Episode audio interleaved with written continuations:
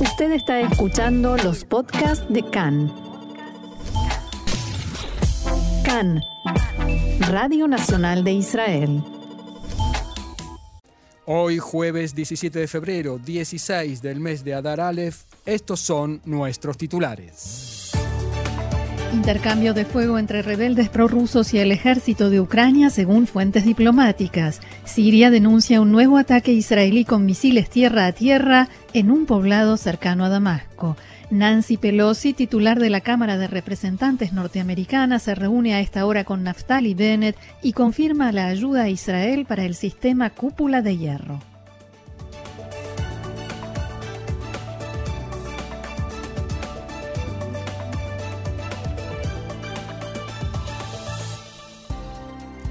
Y ya vamos al, desarrollo de la información, la crisis entre Rusia y Ucrania.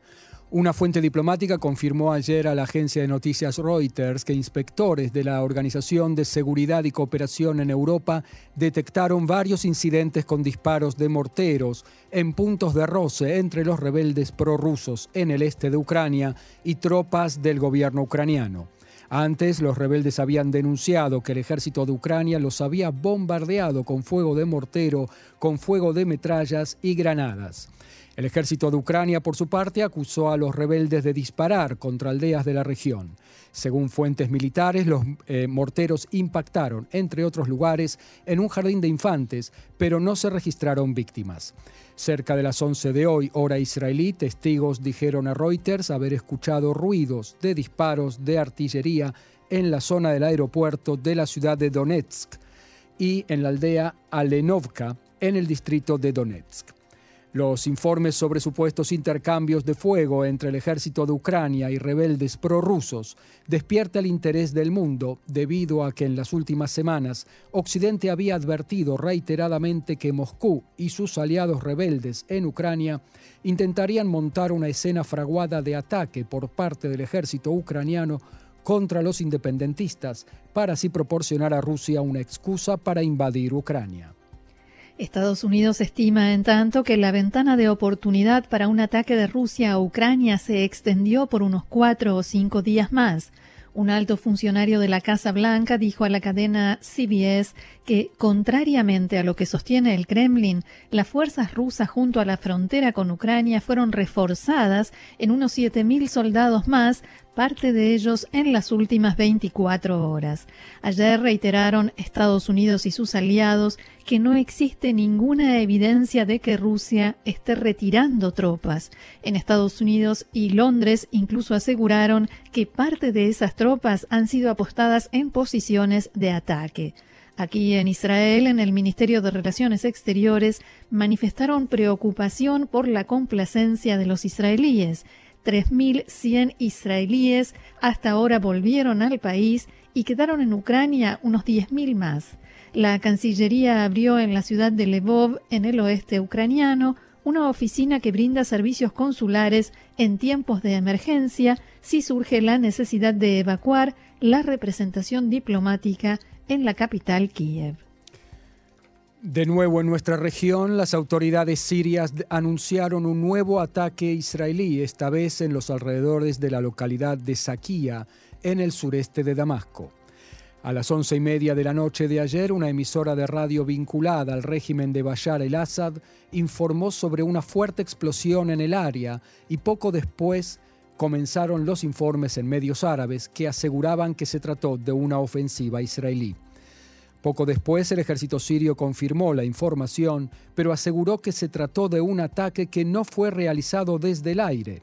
Según esta versión, Israel habría lanzado desde los altos del Golán varios misiles tierra-tierra contra un número no especificado de objetivos en Saquía.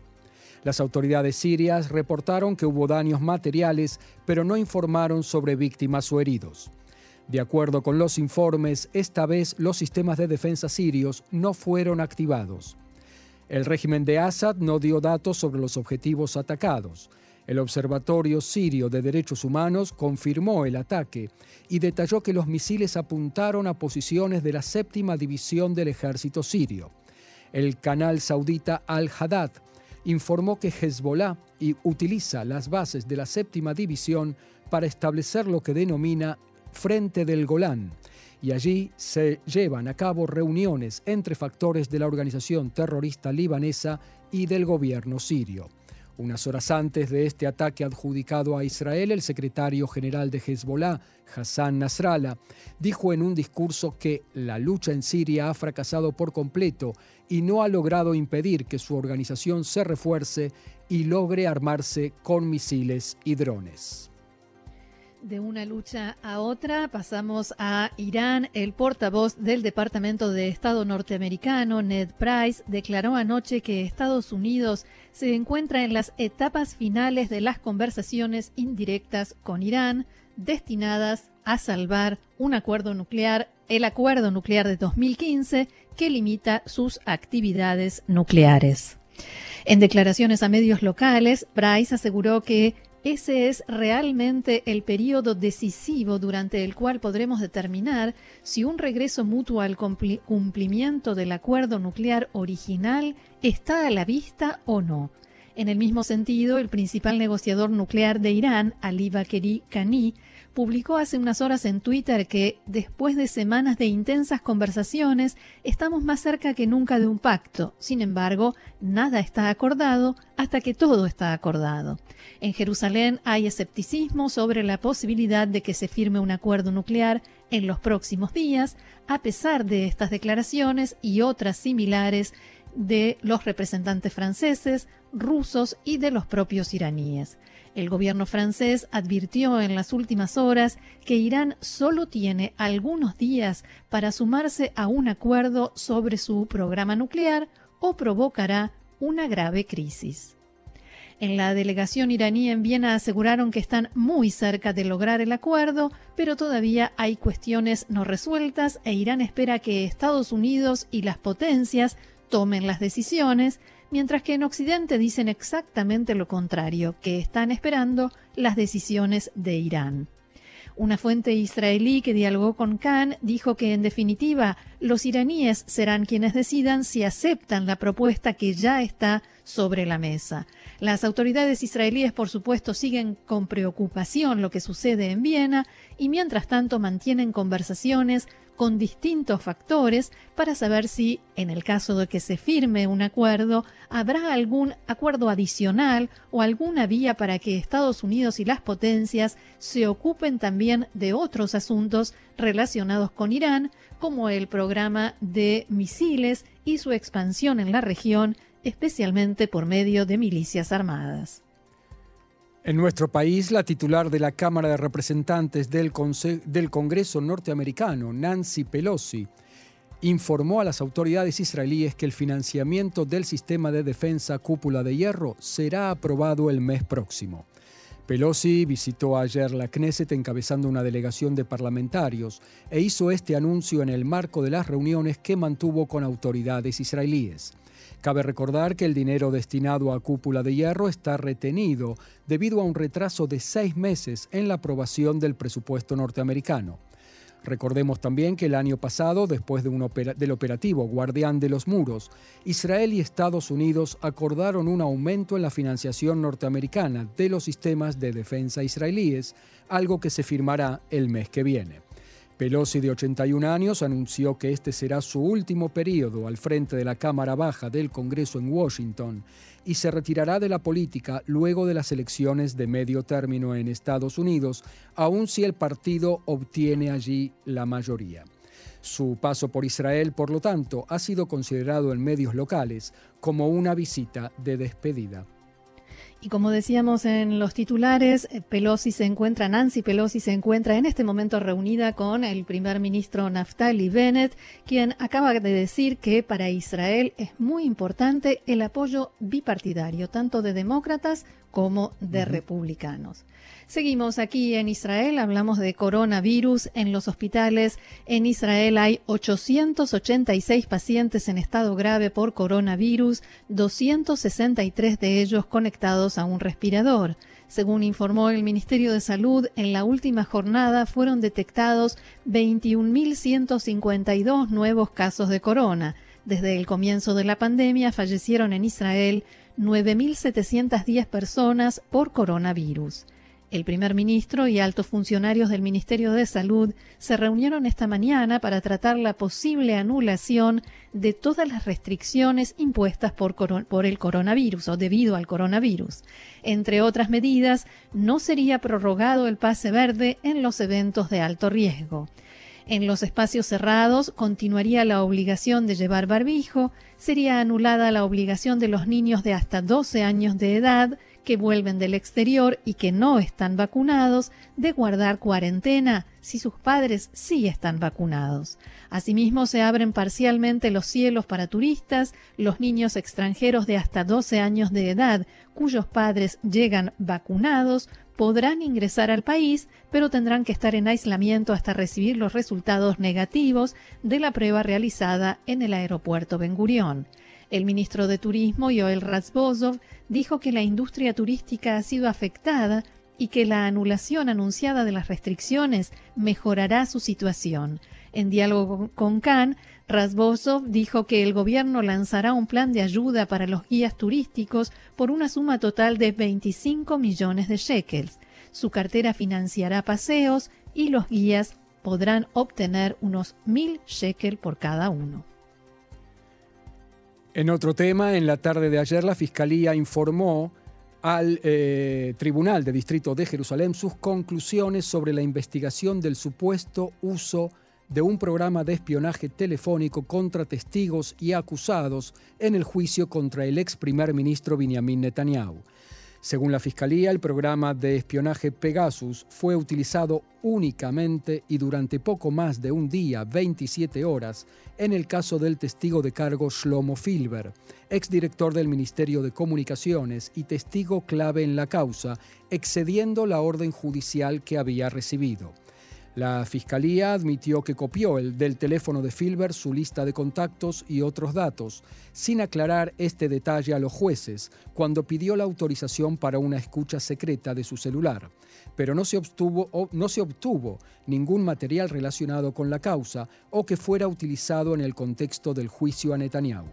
Por ello, sostienen los fiscales, hay que reanudar las audiencias que, recordemos, fueron suspendidas precisamente para hacer esta verificación. Los fiscales también dijeron que recibieron una orden judicial para acceder al teléfono de otra de las acusadas, Iris Alovich, pero el intento fue infructuoso y no lograron obtener ningún hallazgo o pruebas. Los abogados defensores reaccionaron argumentando que no se puede confiar ciegamente en la verificación hecha por la policía de las acusaciones en su contra. Por su parte, el ex primer ministro Benjamin Netanyahu difundió una convocatoria a sus seguidores para que acudan esta tarde a una manifestación para exigir la formación de una comisión investigadora estatal sobre las denuncias de que la policía espió ilegalmente a ciudadanos israelíes. Otro asunto. Fue aprobada en instancia preliminar en la Knesset una propuesta de ley que prohibiría la publicación de nombres de caídos y fallecidos, soldados o civiles, antes de que las autoridades y sus familias reciban la noticia. Según la propuesta presentada por los eh, diputados Itzhak Pindrus de Yaduta Torah y Mosí Raz de Meretz, la violación a esta ley sería una ofensa civil por la cual se podrá demandar y obtener indemnización por un monto de hasta 50.000 shekels sin necesidad de probar daños y el doble de ese monto si la publicación se realiza con mala intención. El gobierno de Australia anunció que incluirá a la organización Hamas entera en la lista de organizaciones terroristas, siendo así el último país occidental en hacerlo. Hasta ahora, Canberra designaba solamente al brazo armado de Hamas, la brigada Isedin al-Qassam, como organización terrorista. Las posturas de Hamas y los grupos violentos en la lista hoy son perturbadoras y no hay lugar en Australia para su, ideología de odio, dijo la ministra de Asuntos Internos, Karen Andrews. La designación tendrá como correlato restricciones financieras o el cese de otros apoyos a Hamas, así como ciertos delitos con una sentencia de 25 años de prisión.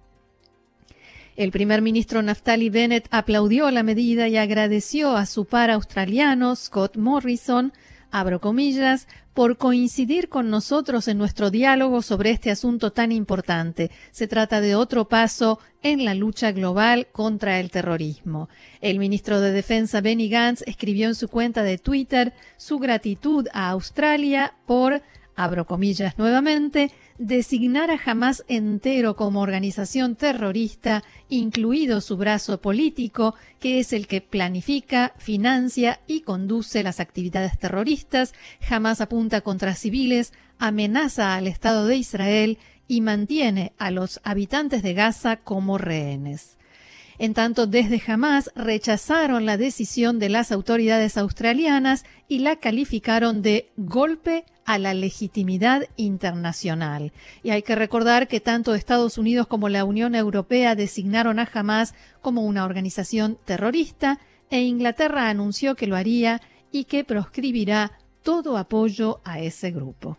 Bueno, y yo me voy con una noticia diplomática. La ministra de Economía e Industria, Orna Barbibay, viajará a Marruecos el próximo domingo con el fin de impulsar el comercio bilateral que llegó en 2021 a unos 70 millones de dólares. Según el Ministerio de Economía, Israel exporta a Marruecos principalmente productos de transporte, de plástico y caucho y productos químicos. Las importaciones desde Marruecos son principalmente textiles, productos agrícolas y de transporte. Israel busca con este viaje, abro comillas, establecer la infraestructura económica necesaria para un comercio bilateral y productivo, adelantó la ministra. Barbibay visitará Rabat, Casablanca y Marrakech, donde mantendrá reuniones con ministros, altos funcionarios gubernamentales y empresarios.